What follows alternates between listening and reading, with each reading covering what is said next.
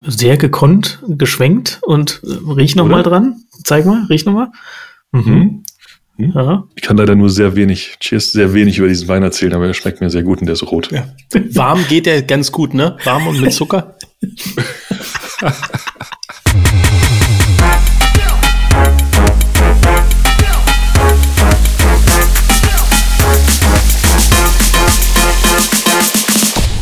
Hallo und willkommen zur 25. Ausgabe vom Humanize Podcast. Fast Forward zum Thema Flow. Mein Name ist Andreas Wolf und bei mir sind André Neubauer, CTO bei Smava. Und Sebastian Heidemeyer zu Erben, Director Technology bei den Tonys. Bevor wir loslegen, noch einmal der Hinweis auf unsere E-Mail-Adresse podcast at hmze.io und unseren Twitter-Account hmze podcast.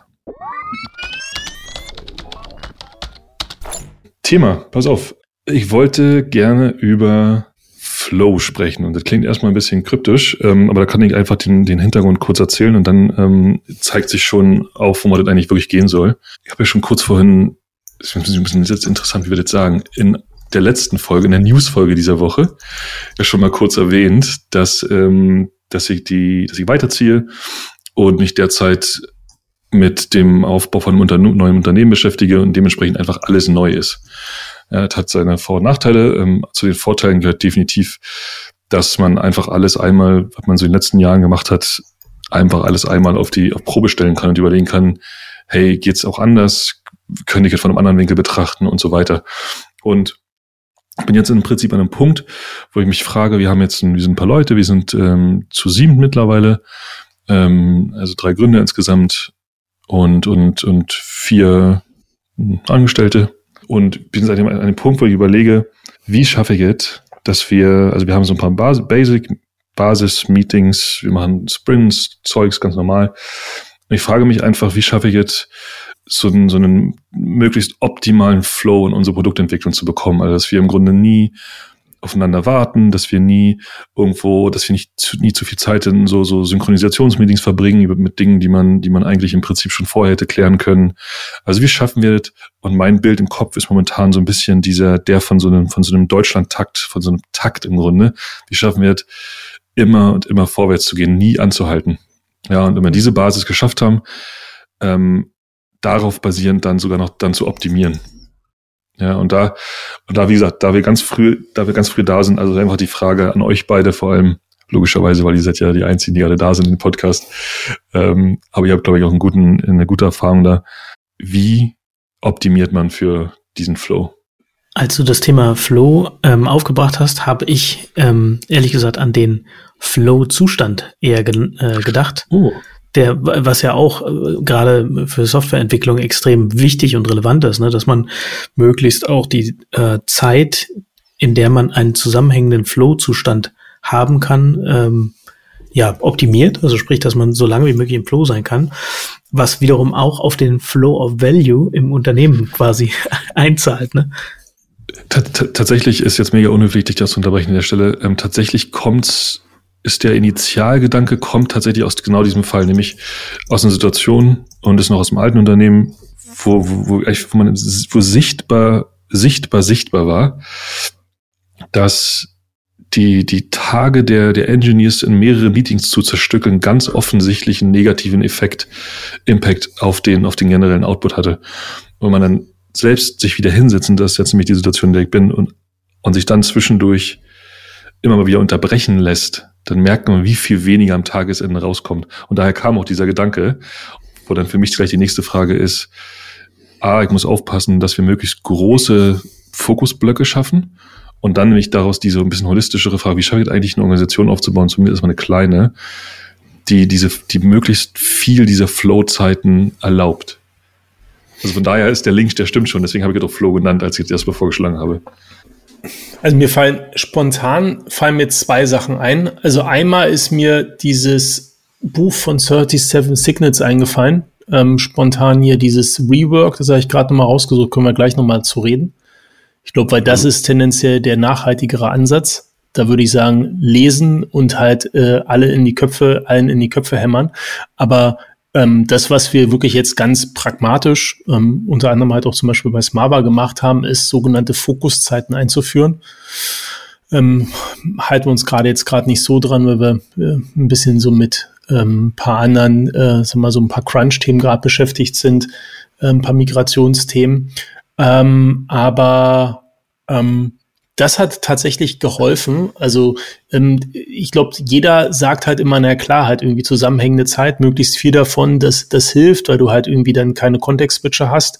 Auf der anderen Seite sagt aber dann jeder auch dann in der Situation, na, hier ist jetzt gerade ein wichtiges Meeting ähm, und da müssen wir jetzt dann doch irgendwie alle hin und halt irgendwie Daily Stand-Up hm, machen wir erst irgendwie um elf, weil da der Letzte halt irgendwie dann auch äh, quasi bereit ist, den Tag zu starten und andere aber schon zwei Stunden vorher halt lustig. Und das haben wir irgendwann mal gekillt und haben halt gesagt, es gibt halt, ähm, glaube mit drei Tagen gestartet und haben das irgendwann mal auf vier oder fünf ausgeweitet ähm, und haben halt gesagt, hier bis um zwölf ist halt immer Focus Area, also quasi Fokuszeit. Ähm, und da wird halt irgendwie, also gibt's halt keine Meetings, Punkt. Ähm, dass es dann individual immer noch Meetings gibt, ne, weil du halt irgendwie ein Code-Review brauchst oder eine, eine, eine, eine, weiß nicht, eine Pairing-Session. Ähm, das war immer drinne und es muss auch immer drinne mhm. sein, aber halt, du hast halt dann irgendwie nicht, äh, weiß nicht, neue Stories oder so gegroomt.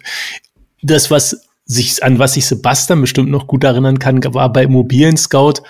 Da hatten wir mal ähm, einen meetingfreien Donnerstag oder Freitag, ne? Da haben wir sogar ähm, so eine so eine Aufsteller gekauft, kann ich mich noch richtig erinnern, ähm, die wir dann in den Enden der Fluren gestellt haben und da durfte man nicht durch diese Flure gehen. Also einfach, um wirklich massiv Fokus zu erzeugen. Ähm, das, das hat teilweise funktioniert, aber sind, also sag mal, es hat insofern funktioniert, dass deutlich weniger Leute durch die Flure gelaufen sind. Ähm, aber also da kann man sicherlich eine ganze Menge machen. Ähm, warum glaube ich, dass das nicht so nachhaltig ist? Also A, es ist halt sehr stark auf die Lösung schon gedacht und ist halt einer, der die Lösung erdenken muss. Ich glaube, wenn ich die Chance hätte, eine Organisation zu bauen, dann würde ich halt viel stärker von Anfang an dran denken oder darauf achten, dass alle verstehen, warum wir das machen. Und alle auch diese Ideen halt irgendwie bringen. Und deswegen hatte ich auch dieses Rework-Buch halt gerade nochmal ins Spiel gebracht. Ich glaube, das wäre mein Weihnachtsgeschenk an die gesamte Mannschaft.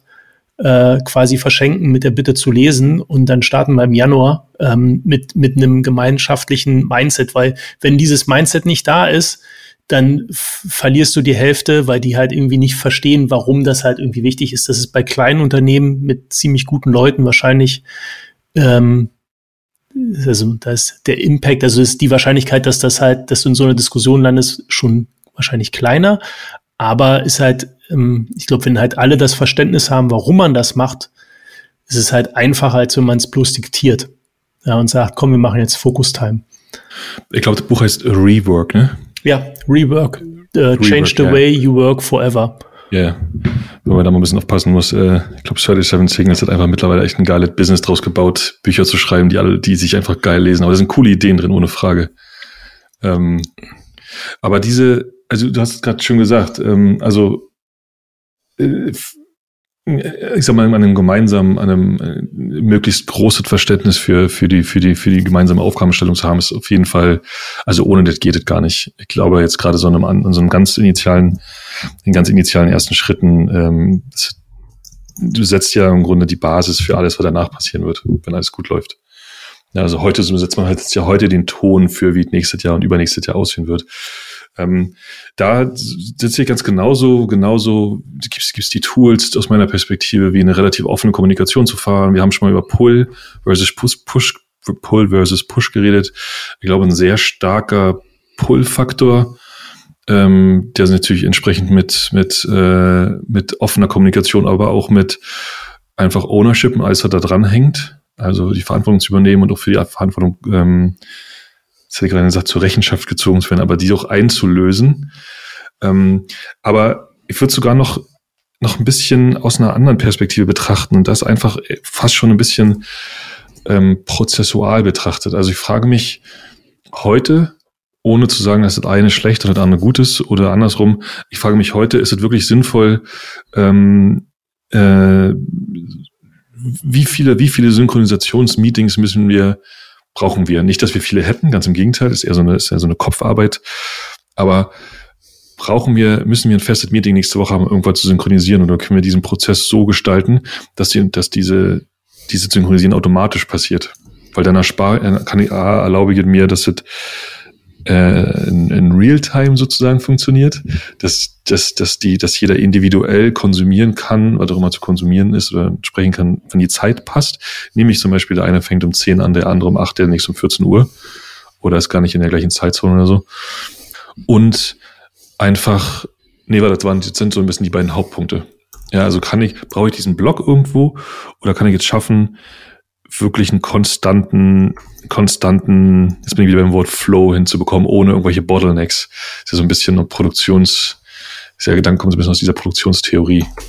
Ähm, um dann eigentlich dieses System Harvard konstant float, dann hingehen zu können und zu sagen, so global zu sagen, okay, wie, wie kann ich dieses System optimieren?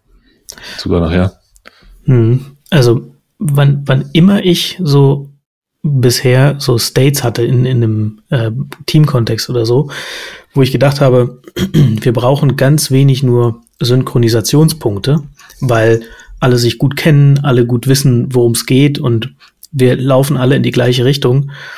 Umso deutlicher ist es geworden, dass es im Laufe der Zeit auseinandergelaufen ist. dann, also äh, tauchen wirklich ähm, A, Missverständnisse auf, weil Leute einfach unterschiedliche Ideen davon haben, was, was eigentlich jetzt wichtig ist und, und ähm, in welche Richtung das geht oder auch was andere Leute machen. Also das wird einfach abstrakter, wenn man das nicht, mhm. wenn man nicht diese, wirklich diesen ähm, Check-in-Prozess hat und dieses quasi wirklich sehen oder auch paraphrasieren und sich austauschen darüber. Also habe hab ich es richtig verstanden oder, oder eben nicht. Und was ich auch super wichtig finde, ist genau auch diesen Raum, und, und das macht man oft dann erstmal nicht, aber diesen Raum zu haben, wo man darüber spricht, wie man zusammenarbeitet und was gerade cool ist und was aber auch gerade irgendwie ein bisschen nervt und irgendwann einfach scheiße wird, ähm, auf Deutsch gesagt, ne? weil das ist die ersten Wochen überhaupt gar kein Thema. Und vielleicht auch ein paar Monate, gerade wenn du halt eine sehr starke Mission hast, irgendwie alle frisch dabei sind und irgendwie voller Enthusiasmus und so, ne? Und eigentlich wollen und, und auch, dass es allen gefällt und so, möglichst ähm, nicht, nicht so viel eben Störung da reinbringen. Ähm, so kommt sind, äh, ist die Gefahr halt doch da, dass dann so Kleinigkeiten sich irgendwann aufschaukeln, weil es eben nicht diesen Raum gibt, wo man sich darüber austauschen kann und dann tatsächlich darüber einigen, ja, irgendwie ist voll blöd, dass wir donnerstags immer dieses Meeting um die Uhrzeit haben, wo ich eigentlich lieber was anderes machen würde oder wie auch immer, ne? Genau, also das ist so eine, so eine Erfahrung, die ich immer wieder gemacht habe.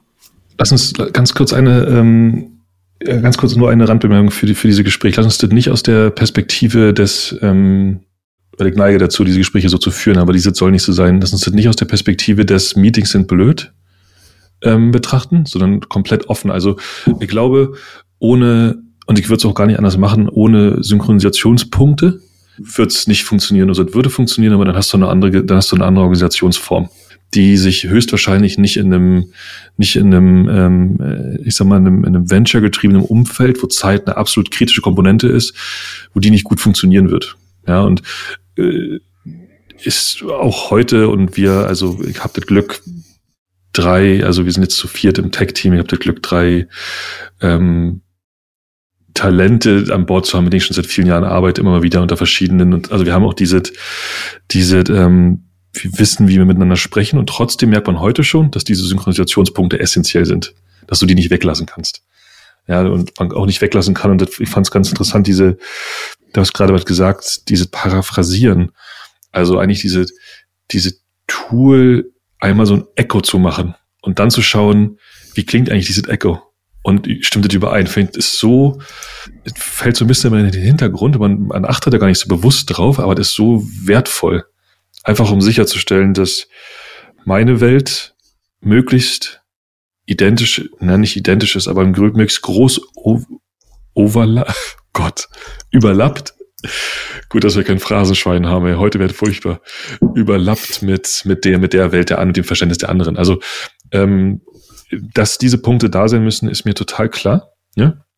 Ähm, die, ich glaube, ohne das wäre auch relativ rein remote. Und nach jetzt zwei Jahren Remote hat man, glaube ich, irgendwie alle, ist mir irgendwie alle da an dem Punkt, wo wir wissen, dass äh, halbwegs regelmäßige menschliche Austausch irgendwie mega geil ist, einfach auch. Und extrem, ähm, wie sagt man, äh, einfach auch extrem wertvoll für die Organisation. Ähm, es geht tatsächlich, genau, also ich frage mich, wo diese Punkte zu setzen sind und wie sie in ein Gesamtkonzept passen. Ja, also ähm, wie kann ich sicherstellen, dass die, dass die richtigen, dass die Specs zur richtigen Zeit am richtigen Ort sind, also so irgendwelche Feature-Spezifikationen, aber auch nicht zu früh da sind. Weil zu früh bedeutet, dass jemand eine Arbeit nicht zum richtigen Zeitpunkt abgeliefert haben, hat. Hm. Und entsprechende Konsequenzen. Und darüber, da beschäftige ich mich halt so ein bisschen ähm, derzeit und daher, wie gesagt, daher so ein bisschen diese thematische, diese thematische Frage.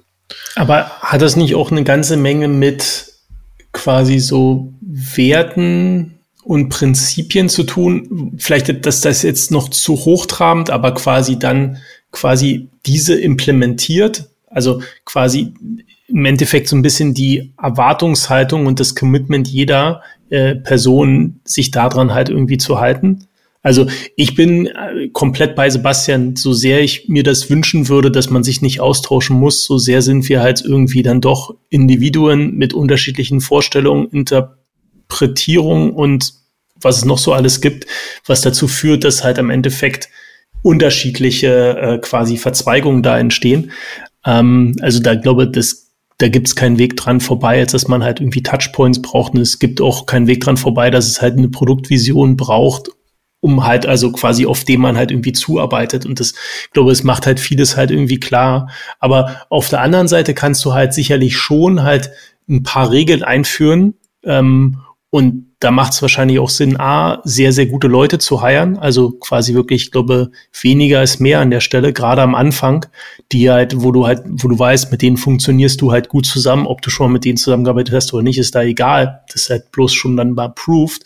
Aber wenn du das halt irgendwie hast, ähm, äh, quasi ist das, ich glaube, das ist halt extrem wichtig, dass man halt in dem Prozess halt sehr stark halt irgendwie darauf achtet, dass diese Person in diese Prozesse halt irgendwie passt, weil irgendwann ist es so groß, dass du es nochmal anders organisieren musst. Ne? Wenn du halt, das steht auch in dem Buch von 37 Signals, wenn du halt über eine gewisse Größe halt irgendwie bist, dann brauchst du halt andere Strukturen. Dann musst du halt überlegen, will ich das oder will ich das nicht?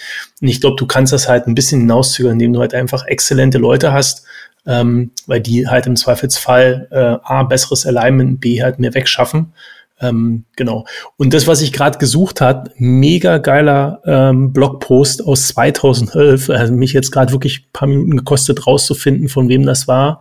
Zach Holman, ähm, jemand, der damals zumindest bei GitHub gearbeitet hat, der hat so einen Blog damals geschrieben, How GitHub Works. Und einen seiner Blogposts war Be Asynchronous.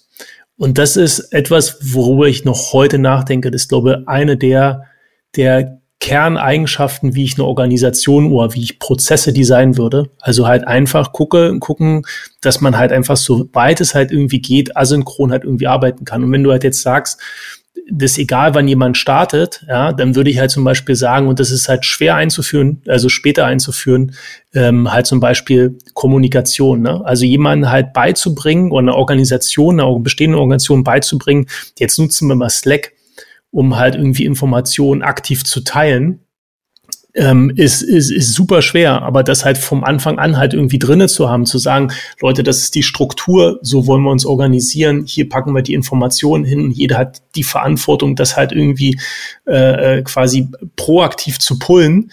Ähm, er erlaubt dir halt dann in den Arbeitsmodus zu kommen, der halt zum Beispiel asynchroner ist und damit halt einen viel größeren Mehrwert halt auf einmal hat. Also das ist ein, ein wahnsinniger Hebel, wenn du halt eine Organisation baust, die nicht so stark von sich gegenseitig abhängig ist, ähm, anstatt halt irgendwie eher auf viele Meetings und Synchronisationspunkte halt irgendwie hinzuarbeiten.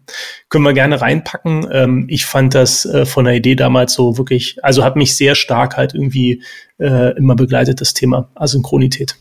Genau, ja, also gerade in der Remote-Welt, glaube ich, das ist ja ein Finding, was wir auch äh, in einer der ersten Episoden besprochen haben, ne, dass man in einer remoten Situation, egal ob man jetzt Teams hat, die an einem anderen Standort sitzen oder aber alle woanders, da muss man einfach asynchron arbeiten. Und das ist tatsächlich auch genau, glaube ich, der, der Punkt, ne, dass du so Entscheidungsfindung oder so, die muss halt nicht notwendigerweise synchron stattfinden. Ne? Das, das kann man asynchron äh, man kann asynchron äh, diskutieren irgendwie über eine, eine Chat-Funktion, also Slack oder, oder auch ein Confluence oder Notion oder was auch immer man, man möchte. Und wahrscheinlich ist das sogar besser, weil die Gedanken dabei besser strukturiert werden, weil mehr äh, sozusagen, wenn man die entsprechende Kultur hat, ne, mehr ähm, Fundament mit reinkommt, äh, sozusagen. Und ähm, da äh, stimme ich absolut auch zu. Und ich glaube, das machen auch ganz viele Organisationen gerade, dass ganz stark darauf umgestellt wird, dass alles dokumentiert wird, dass alles festgehalten wird für auch, selbst wenn man ein Meeting hat, dass Leute, die in diesem Meeting eben nicht drin sind, trotzdem die, die Informationen bekommen und dass eben auch Entscheidungsfindungen nicht immer äh, in einem Meeting stattfinden müssen. Genau, ich, ich bin nicht so, ich habe hier gerade auch den, den ähm, Post aufgehabt, äh, aufgemacht. Ich bin nicht so äh, sagen wir mal, überzeugt davon, dass Meetings generell toxisch sind. Ich glaube, dass viele Firmen schlechte Meetings machen einfach, die deswegen sich natürlich für, für die Teilnehmer sehr schlecht anfühlen. Auf der anderen Seite ein wirklich gutes Meeting. Und ich habe das so oft, wenn Teams drei Monate keine keine Retrospektive hatten beispielsweise und man macht die erste Retrospektive und zwar wirklich in, in einer Art und Weise, dass alle zu Wort kommen, dass alle genug Redezeit haben, dass man die Themen durchgeht, priorisiert, dass für alle der Prozess klar ist und dass alle quasi das ein Verständnis entwickeln für die Themen der anderen und welche Themen das Team gemeinsam wichtig findet und dann gemeinsam an Lösungen arbeiten. Teams, die das eine Weile nicht gemacht haben, die wachen wie, also für die ist es wie so ein Aufwachen, die, die ist wie so ein, so ein, ähm, so ein Erfrischer irgendwie. Und das ist was, was in der Form ich mir asynchron beispielsweise nur sehr, sehr schwer vorstellen kann. Wobei ich auch fürchte, dass wir ein bisschen abgleiten von Andreas eigentlicher Frage. Äh, ehrlich gesagt gar nicht. Ich finde es mega interessant. Ich kann nur gar nicht die ganzen verschiedenen äh, Fragepunkte, die ihr beide jetzt äh, aufgelistet habt, irgendwie im Kopf behalten. Kann ich tatsächlich nicht. Also das, das, wie gesagt, für mich ist das einfach so ein bisschen so, so eine Entdeckungsreisenfrage, denn ich stimme dem André komplett zu. Ähm, Im Grunde ist jetzt einfach die Chance bei bei uns dann sozusagen möglichst viel, für möglichst viel ein gutes Fundament zu legen. Ja, da kann man später reparieren, aber ist halt deutlich teurer. Typischer QA, QA, Bug, Production, Kosten, Dingsbums. So später im Prozess umso teurer, ne?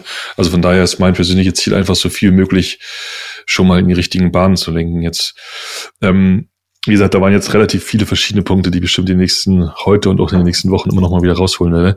Aber eine Sache, die mich echt interessiert, ist Retrospektiven. Ich würde ja eigentlich hingehen und sagen, sollten wir nicht viel eher versuchen, eine Organisation zu bauen, in der, in der du, du sagst, dass du ein Problem hast. Ja, in der, in der man positiv, in der man proaktiv hingeht und sagt, hey, das passt für mich nicht. Anstatt, anstatt äh, sechs Wochen zu warten, um dann, um dann in einem Meeting zu sitzen, wo man dann irgendwie gemeinsam explodiert. Und ich sage, ich übertreibe jetzt mit, Absicht ein bisschen, muss aber fairerweise sagen, für das Gesamtbild, äh, ich habe tatsächlich, in, ich habe tatsächlich viele Retrospektive in den letzten 18 Monaten beobachtet, die einfach eine absolute Katastrophe waren. Ja, die waren absolut eine Katastrophe. Ähm, die, die waren so ein, diesem, da ist einfach so ein, so ein, so ein, so ein, so ein Gang, wie heißt denn das? Ganging? Gang-up? Naja, so ein, Mob. so ein Effekt entstanden, ja, so ein Mob-Effekt entstanden, entstanden, so dass das tatsächlich eine richtig krasse Konsequenz daraus gewesen ist, dass die Leute, die da die Mob-Opfer waren, sozusagen, doch vorher wussten und da gar nicht erst hingegangen sind. Ja, und dann fand ich schon krass. Und habe ich gedacht, wenn ich mal damals gedacht, wenn ich mal eine Organisation baue, muss ich dafür sorgen, äh, dass wir von Anfang an einfach in der Lage sind zu sagen, hey, Moment, lass kurz einen Call haben, ich habe hier ein Problem. Also zunächst mal zu der Frage, will man nicht so eine Organisation haben? Hundertprozentig, ne? Und streben das nicht irgendwie die meisten modernen Firmen an? Absolut. Gelingt es sogar oft, dass man so eine, so eine Situation erzeugt? Ich würde sogar sagen, ja. Also für die Hälfte der Leute funktioniert es wahrscheinlich auch genauso. Ähm, für andere nicht immer, weil sie dann doch nicht so extrovertiert sind vielleicht so oder aber tatsächlich sich bestimmten Problemen auch gar nicht so bewusst sind. Also das ist einfach im Alltag so eine kleine Nuisance, die, die du aber gar nicht so richtig wahrnimmst, sondern das ist einfach irgendwie, es schwingt so mit und nervt, aber es gibt so viel zu tun, dass du da gar nicht so viel äh, Gedanken äh, drauf verwendest und irgendwann staut sich das halt auf. Ne? Das, also das sind alles so, so Punkte, weshalb so ein dedizierter Raum für so einen Austausch und dann natürlich, ja, ich kann mir sehr gut vorstellen, dass eine Retrospektive auch sehr nach hinten losgehen kann, wenn sie eben nicht, ähm, nicht gut umgesetzt ist. Und ich habe auch schon in meinem Leben sehr, sehr viele schlechte Retrospektiven äh, gehabt. Und also am Anfang meiner Karriere als Scrum Master habe ich auch selber schlechte Retrospektiven geleitet. Äh, ganz klar, man, man äh, lernt ja daraus. Ne?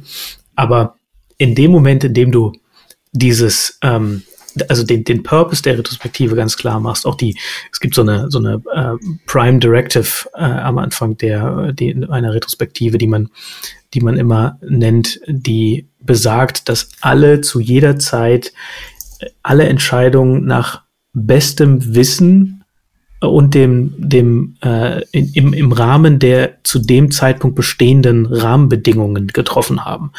Was erstmal das Mindset darauf äh, richten soll, dass es nicht darum geht, die Schuld bei irgendwem zu finden, sondern im Gegenteil zu lernen aus gemachten Fehlern, nämlich genau um so eine lernende Organisation äh, zu kreieren. Und da, dafür ist die Retrospektive ja eigentlich da, nämlich das, das Wissen, was man nicht über das Produkt ähm, entwickelt, weil das dafür macht man ja andere Synchronisationspunkte. Ne? Da guckt man sich an, okay, wie sieht's jetzt aus, wie müssen wir weitergehen, welche, wie, wie beeinflusst unser Change die KPIs, wenn es dann irgendwann live ist, etc. Ne?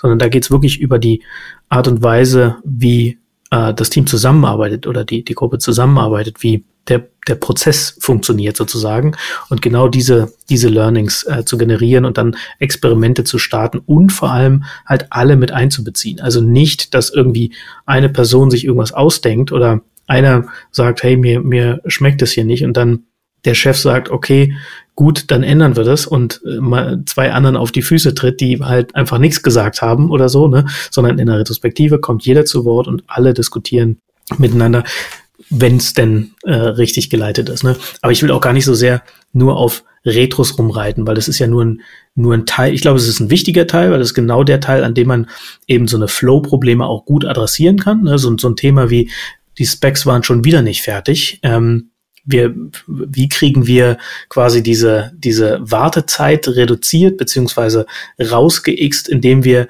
äh, einen Prozess schaffen, der dem, demjenigen, der die Specs schreibt, früh genug die Information gibt, übrigens, jetzt brauchen wir langsam neue Specs, sodass die zum Zeitpunkt dann ja. da sind. Ne?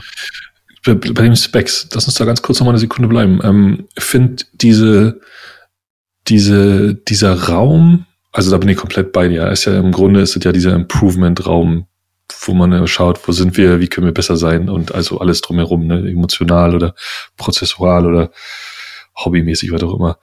Ähm, ich glaube, die mich interessieren oder die Frage, die sich mir dann stellt, ist, muss dieser Raum, äh, muss der, muss der groß sein und, und, und nach vielen Wochen passieren? Oder kann der auch sehr klein oder kann der auch kleiner sein und viel, viel kontinuierlicher, wöchentlich passieren, wo man sagt, wir nehmen uns nicht, äh, wir nehmen, wir nehmen uns nicht wie nach, nach, äh, ich bin jetzt nicht verheiratet, aber nach, nach 30 Jahren Ehe endlich mal alle Probleme vor, sondern nehmen vielleicht einfach, sobald es auftritt, weil dann irgendwie auch noch warm ist, aber auch nicht zu emotional, weil vielleicht ein paar Tage vergangen sind, also dass man auch viel direkter über diese Thema sprechen kann, als jetzt irgendwie zu sagen, ja, ich habe mir vor acht Wochen drei Beispiele aufgeschrieben, lass uns da mal eben drüber sprechen. Ja, das ist ein Anti-Pattern, also, glaube ich, auch für Retrospektiven. Also zwei Wochen ist, glaube ich, so das Optimum. Wöchentlich halten die meisten Teams nicht lange durch. Das ist dann doch ein gewisser Overhead, weil du, du äh, durchläufst ja immer so Phasen. Ne? Du machst ja halt erst auf, du divergierst und dann konvergierst du und dann besprichst du eben ähm,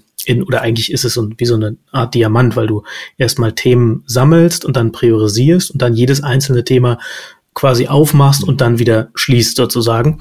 Und, ähm, und dafür brauchst du einfach eine gewisse Zeit. Ähm, du kannst es, kannst natürlich auch sagen, ähm, im laufenden äh, Prozess ist ein bestimmtes Thema hochgekommen und du machst einen dedizierten Termin, um genau dieses Thema zu adressieren. Und das kann natürlich, ist manchmal einfach nur eine Viertelstunde äh, an, an Stand-up rangehängt. Ne? Das ist irgendwie äh, auch ein sehr, sehr mächtiges Mittel.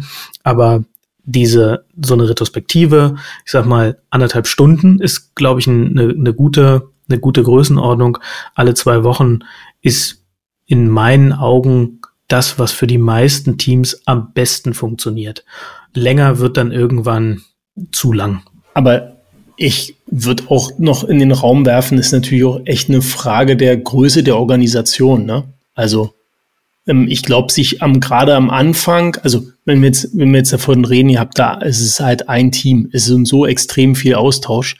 Ich glaube, da würde ich wahrscheinlich eher sagen, ja, also quasi um halt Alignment zu erzeugen, um halt einfach in diesen Flow zu kommen, um auch deine Worte dazu nutzen. Total. Aber braucht man dann alle zwei Wochen halt irgendwie eine Retrospektive? Ich glaube, das würde ich total situativ machen und ich würde es auch nur machen, das hat Sebastian ja auch vorher gesagt, wenn da irgendjemand im Raum ist, der das auch richtig gut kann. Weil ansonsten hast du halt eine schlechte Retrospektive und ein schlechtes Meeting und eine schlechte Experience und dann, dann willst du es halt echt erst recht nicht machen. Also die Konzepte haben schon alle ihren, ihr, ihre Berechtigung. Sie müssen bloß richtig umgesetzt werden. Und wenn du diese nicht richtig umsetzt, dann verbrennst du halt Themen und dann funktionieren quasi, also nimmst du dir deine eigenen Waffen ist jetzt das falsche Wort dafür, aber deine eigenen Tools, ja. Ähm, also ich würde immer nur das einsetzen, wovon ich halt auch überzeugt bin, dass ich es halt wirklich richtig gut machen kann. Ähm, und wenn man halt keinen Agile-Coach am Anfang hat, dann glaube ich, ist es auch keine gute Idee, dass man das halt selbst zum Beispiel macht. So an, an, an, an Mangelung als an Alternativen. Da würde ich mir wahrscheinlich eher irgendwie in, in, in, in äh, quasi im Netzwerk halt irgendwie schauen, ob man da nicht halt irgendwie temporär immer wieder Leute kriegt, die halt sowas moderieren können. Weil, also ich, äh, also muss ich ehrlich sagen, und ich habe ja auch ab und zu, das ist schon lange her, aber Sebastian eine Retrospektive erlebt, da ist ein Unterschied, der ist ähm, quasi sind wirklich Faktoren dazwischen. Wirklich. Ich glaube, das sollte man nicht unterschätzen und ähm, vor allen Dingen nicht Themen verbrennen glaube, das wäre so mein Advice. Also vielleicht ist halt auch wirklich da an der Stelle weniger als mehr. Ähm, äh, weil wenn, wenn man es macht, äh, wenn man es machen will, dann bitte richtig. Und mit Sebastian dann. Ich fühle mich gebauchpinselt. Danke, André. Ich, äh, da, da ist natürlich was dran. Ne? Also ich persönlich, also ich habe auch Teams gehabt, mit denen habe ich wöchentlich äh, quasi so eine, eine Kadenz gehabt und da habe ich ein einstündiges Meeting gehabt. Die erste Hälfte war mehr oder weniger Review und die zweite Hälfte war dann so ein bisschen, welche Findings nehmen wir aus dem Review mit, äh, um zu sprechen, wie wir äh, noch besser miteinander arbeiten können und wie machen wir weiter. Also es war so ein, so ein äh, kombiniertes Review, Retrospektiv, Planning Meeting.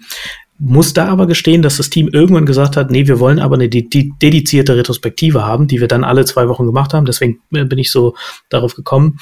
Aber diese hohe Frequenz, die kann ich natürlich vor allem machen, weil ich eben, und das ist natürlich, also äh, sagen wir mal, darüber denke ich nicht nach. Ne? Das, das mache ich einfach so, weil ich die also schon hunderte von Retrospektiven moderiert habe, da einfach ein Gefühl dafür habe, was für ein Team wahrscheinlich passt und wie zurückhaltend ich da auch rangehen muss oder wie, wie weit ich da reingehen kann. Da, absolut, ne? Ich, ich, und ich würde immer empfehlen, tatsächlich jemanden entweder aufzubauen intern oder aber äh, reinzuholen, der das der das macht und dann natürlich, wenn es ein externer ist, macht man es vielleicht nicht äh, so häufig, sondern ein bisschen seltener, ähm, aber auch viel seltener als einmal im Monat würde ich es wahrscheinlich auch nicht machen, weil sonst würde es dann irgendwie so ein, so ein komischer Fremdkörper, der dann, dann kommt man auch nicht in so einen Rhythmus äh, für Retrospektiven. Aber die, dieser Kontext von André, der, dem stimme ich absolut zu. Und natürlich, dass ich um Level bessere Retrospektiven. Nein, nein, Scherz beiseite. Doch, ich glaube, das können wir ruhig sagen. Also äh, fühle ich, äh, fühle ich mich überhaupt nicht äh, quasi angegriffen. Also es ist, glaube ich, schon echt ein Unterschied, ob das jemand kann oder halt, ob jemand nicht kann und halt auch jemand will. Ja, das, ich will, also ich glaube, das, was ich halt, wenn ich wirklich eine Sache, wenn eine Sache hängen bleiben soll, ich würde halt irgendwie gucken, was sind die Tools, die wichtig sind. Äh, also quasi, was ist das, also wo will man halt hin mit der Organisation? Was sind halt irgendwie so diese auf einer Metaebene quasi die, diese Prinzipien dahinter? Ja, und was sind halt irgendwie die Tools und wie kann ich diese bedienen? Ja, und wenn ich halt irgendwie merke, ich kann nur drei von vier Tools halt implementieren, dann ist das halt auch total okay, ähm, anstatt halt irgendwie dann äh, auf, auf Krampf noch ein Tool halt zu implementieren, noch einen Prozess halt irgendwie reinzubringen, den man aber nicht durchhalten kann. Ja, wir sind, wir, wir sind da, ähm, ich bin da sogar noch einen Schritt davor. Also beschäftige mich momentan einfach auch, und das wird auch noch eine Weile so bleiben. Tatsächlich eher mit den, mit den darunter liegenden Ideen. Also wie, wie kann man sich, also wie kann man diese, diese, diese regelmäßigen Improvement-Prozesse implementieren? In welcher Art und Weise ist, ist dann eine andere Frage. Ähm, Retrospektiven sind auf jeden Fall ein sehr interessanter Kandidat schon mal. Ja, aber die, die darunter liegende Frage, wie, wie schaffen wir das kontinuierlich zu verbessern? Wie schaffen wir kontinuierlich große, große Zeitblöcke zu schaffen, wo auch mal wegzuschaffen ist, wo noch Zeit hat zu arbeiten? Wie schaffen wir jetzt über alle, alle Ziel zu verstehen, ähm, ohne, je, ohne die ganze Zeit über das Ziel zu reden, aber auch nicht zu wenig drüber zu reden. Also bin auch, bin versuche, diese, diese grundsätzlichen Pfeiler einfach zu setzen. Und dazu gehört also für mich im ersten Schritt so ein bisschen aus einer Map, Redu Map Reduce, also beinahe wieder Diamant, aber nur die Hälfte davon. Ähm, erstmal so diese, bin in dieser Map-Phase, versuche einfach diese Gespräche zu führen, um, für mich im Grunde dieses Universum so groß wie möglich zu machen. Ja, und dann gleichzeitig habe ich einfach so ein bisschen den Vorteil, dass ich mir natürlich jetzt schon ein, ein agierendes Team anschauen kann und kann halt schauen, okay, was passt dazu? Welche, welche Probleme können da kommen? Welche Dinge sind von Anfang an gut zu machen? Ähm, ich finde nach wie vor die Idee von, wir hatten mal, äh, glaube mal, unser, unser kleinen, ähm, feinen Podcast-Gruppe mal über so Organizational Decision Records gesprochen, finde ich auch nach wie vor ein sehr interessantes Konzept, um, um eine Organisation beinahe schon as Code zu verstehen so ein Gedanke, der mich so ein bisschen antreibt. Ja, so, so, also diese, die Grundlagen der Organisation im Grunde äh, runterschreiben zu können und sie dann vielleicht sogar durch einen Pull-Request in einer gemeinsamen Diskussion zu verbessern. Wie gesagt, ja, also, äh, ja, finde ich auch ein sehr, sehr schönes und, und spannendes Modell. Also fände ich auch wirklich spannend, das mal im, sagen wir mal, im Experiment irgendwie zu erleben. Ähm, zu dem, was du gerade gesagt hast, ist mir noch, noch eingefallen, genau, ich glaube, der, der, das, der absolute Key oder das, was ich immer wirklich einfach reinhämmern würde, ist, dass möglichst glasklar ist, was ist das Ziel. Also auf der einen Seite, was ist das langfristige Ziel, Vision, Mission, was auch immer, und dann aber auch, was ist das Ziel der nächsten Iteration. Weil, wo und wie erkennen wir, ob wir dem näher kommen oder nicht? Einfach genau, um jeden Einzelnen in die Lage zu versetzen, Entscheidungen zu treffen, die in diese Richtung führen und, und selber festzustellen, wenn äh, wenn es eben nicht auf geradem Weg in diese Richtung ist, gerade beim kleinen Team, was sehr ähm, autark oder selbst organisiert arbeitet, ist es umso wichtiger, dass die Leute eben selber und man hat eben smarte, du hast ja auch gesagt, du hast smarte Leute, mit denen du gut arbeiten kannst, ne, dass die möglichst einfach die, die Rahmenbedingungen äh, kennen. Und hast du ja eben auch aufgebracht, ne, wie, wie kriegst du das hin?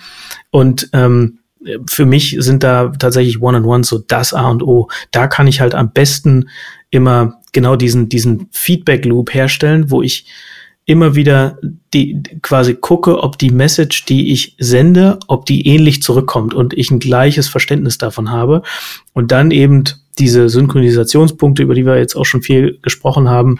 Ich würde es natürlich aus meinem agilen Mindset oder, oder Kontext, wie auch immer, würde ich es halt Review nennen, aber whatever you want to call it, ne? Ähm, wenn du, wenn du halt schon live bist, dann guckst du da wirklich auf die KPIs idealerweise, ne?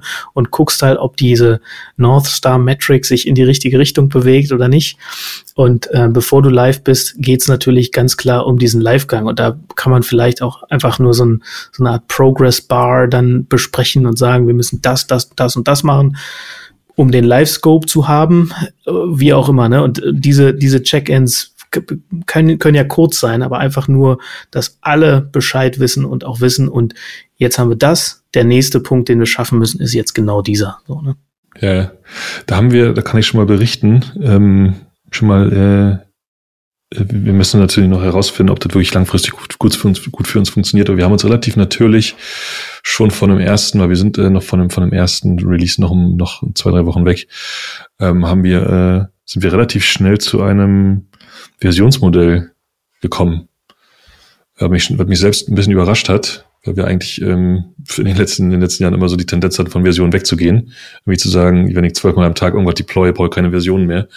Aber wir haben diese, wir haben die Idee stattdessen ähm, aus, der, aus der Software rausgenommen und sie dem, dem Produkt aufgeklatscht. Ja, wir haben gestern Abend einen 09 Release gemacht, was mega wirklich Spaß gemacht hat und total aufregend war und wir haben es auch geschafft am Ende des Tages. Und diese Version sind so, sind so, so vier, drei, vier, fünf Wochen voneinander entfernt. Ja, und, und diese, die folgt auch so ein bisschen dem Semver-Konzept, äh, Semantic Versioning-Konzept. Äh, so, wir haben diese Major Releases, wo wir genau wissen, das sind im Grunde so gut die großen Company-Meilensteine. Wir wissen genau, wie Version 2.0 im Frühjahr nächsten Jahres aussehen soll.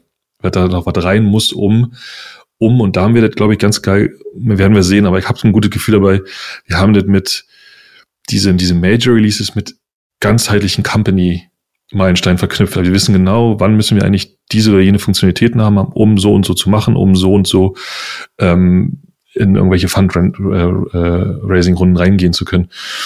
Und so ergibt sich heute schon im Grunde ein Ausblick über die großen Versionen eins und zwei. Und es ist nämlich genau dieser, wie, wie werden die nächsten Monate aussehen.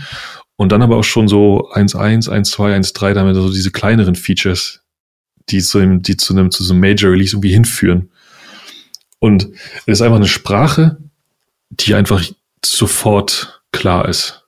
Ja, du weißt 09, du weißt, was er bedeutet, ähm, und man kann dann perfekt kommunizieren.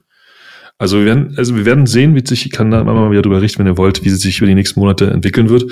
Aber die ersten Wochen, da fühlt es sich einfach genau richtig an. Wir sind da, wir haben noch gar nicht geplant. Wir sind da einfach hingeraten. Muss man beinahe schon so sagen. Ähm, der Agilist in mir schreit jetzt natürlich Wasserfall, aber ich kenne ja, ich kenne ja äh, da, das Umfeld so ein bisschen und es ist halt ein anderes Umfeld als ein, ein B2C Web äh, Business, wo du halt so schnell wie möglich eigentlich raus möchtest. Also sprich äh, eher 0 Version 01 quasi direkt dem Markt präsentieren, um halt das Marktfeedback zu bekommen. Das ist in okay. eurem Umfeld äh, was komplett anderes. Ne? Ihr müsst da eben äh, komplett anders rangehen. Deswegen kann ich es auch total verstehen, äh, warum ihr das so macht. Und das ist, ist ja im Prinzip genau auch dieser Progress Bar, den ich äh, vorhin beschrieben habe, den ihr eben über diese dieses äh, Semware-System mehr oder weniger abbildet. Ähm, genau, also finde ich super wichtig und halt genau darum, immer wieder zu synchronisieren, so dass allen klar ist, was eigentlich jetzt der nächste wichtige oder richtige Schritt ist, sozusagen. Das ist, glaube ich, absolut ähm, essentiell. Das übrigens, das ist übrigens, äh, das schreibe ich mir auf jeden Fall in meinen Kalender. Ey. Ich wurde, wurde vor zwei Jahren das erste Mal äh, als äh, Top-Down-CTO bezeichnet. Steht auch in meinem Kalender.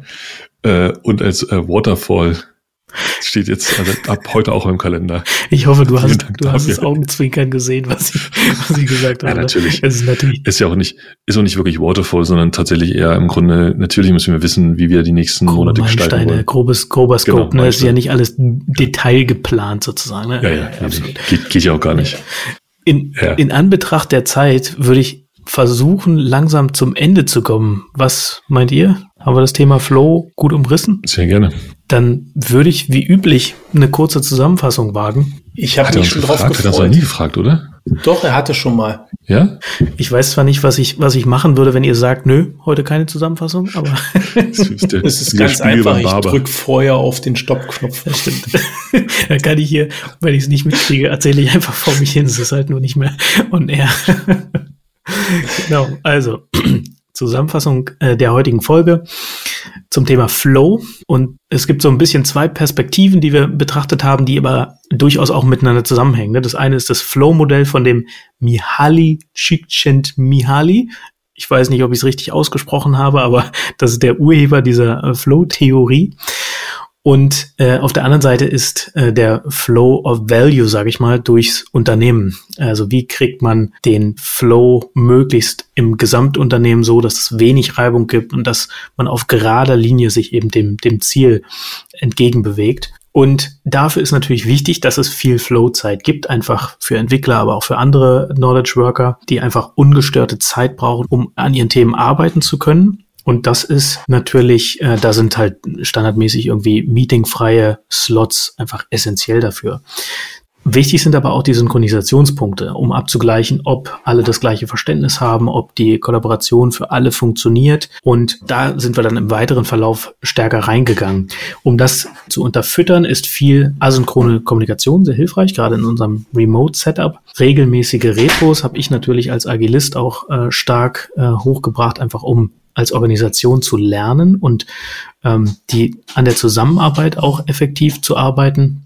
Und André hat dann richtigerweise auch aufgebracht, dass es allerdings wichtig ist, die Tools, die man benutzt, zu kennen und lieber schlechte oder Tools, die man nicht gut versteht, wegzulassen, als sie schlecht zu machen, was ähm, auch ein absolut wichtiger Punkt ist, um die Energie in so einer frühen Phase natürlich nicht, äh, nicht zu brechen. Andreas hat die Idee der ODRs, der Organizational Decision Records, aufgebracht, um auch so Entscheidungsfindungsprozesse über Governance sozusagen, also wie möchte äh, sich das Team oder das Unternehmen selbst steuern sozusagen, ähm, mal auszuprobieren. Bin ich gespannt, ob, ob wir in einer der zukünftigen Folgen vielleicht mal was darüber hören.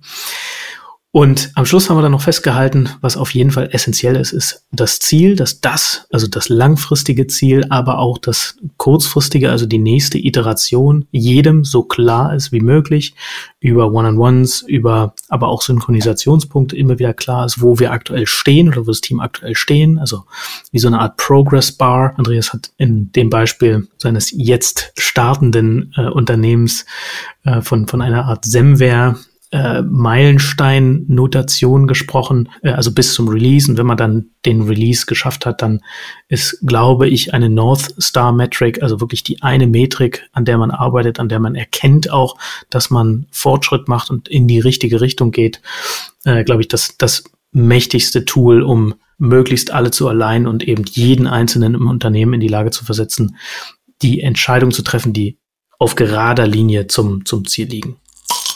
Well done. Großartig. Viel Erfolg, Andreas. Achso, ja, danke.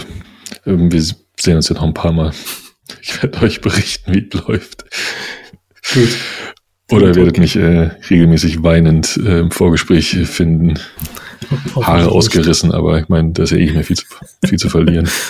Das war's mit der 25. Ausgabe vom Humanize Podcast.